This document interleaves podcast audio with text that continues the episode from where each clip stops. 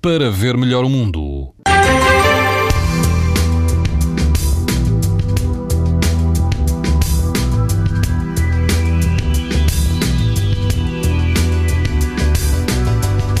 E amanhã, sábado, quase todo o país vai apresentar risco muito alto de exposição à radiação ultravioleta, mas no litoral norte o risco será alto. Na Madeira, mais atenção porque o risco vai ser extremo.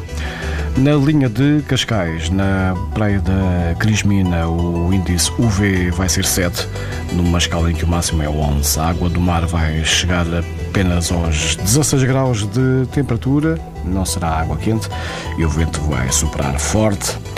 Na praia das Bolharucas, no Algarve, a temperatura da água vai ultrapassar os 24 graus, o vento será calmo, o índice UV vai ser 9, ou seja, muito alto.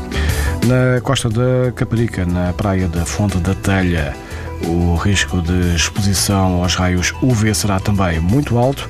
A temperatura da água vai rondar os 21 graus e haverá algum vento que vai soprar de moderado a forte. Pode escutar estas informações na internet, no site TSF e também em podcast. Para ver melhor o mundo, uma parceria Essilor-TSF. Os raios solares podem provocar lesões nos olhos das crianças e dos adultos. Proteja-se e aos seus filhos com lentes Essilor Proteção Total. Uma visão saudável neste verão Essilor. Essilor. Para ver melhor o mundo.